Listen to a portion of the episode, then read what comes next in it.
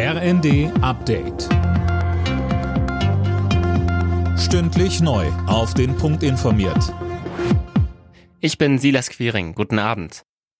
Die aktuelle Hitzewelle hält den Süden Europas weiter fest im Griff. Allein in Spanien und Portugal wurden in dieser Woche bislang rund 600 Hitzetote gezählt. Fabian Hoffmann berichtet. Spanien, Portugal, Frankreich, Italien, Kroatien, Griechenland, überall ächzen die Menschen unter Temperaturen von teils 45 Grad. Und Hitze heißt auch immer trockene Wälder. Feuerwehrleute sind im Dauereinsatz, um die vielen Brände dort zu löschen. Tausende Menschen mussten bereits in Sicherheit gebracht werden. Und kommende Woche erreicht die extreme Hitze dann auch Deutschland mit Temperaturen um die 40 Grad.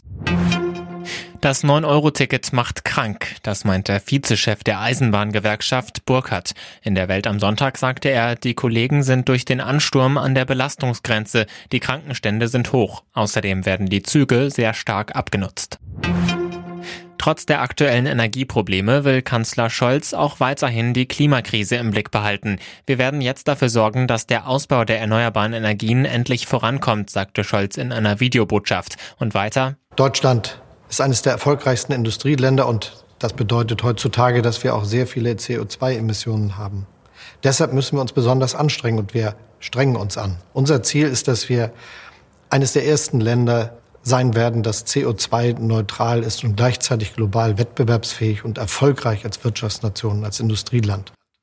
Scholz nannte es bitter, dass wir jetzt wegen des Kriegs schon abgeschaltete Kraftwerke wieder hochfahren müssen. Das sei aber nur für kurze Zeit.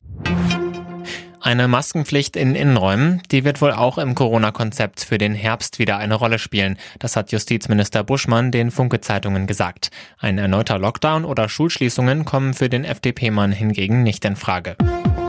Alle Nachrichten auf rnd.de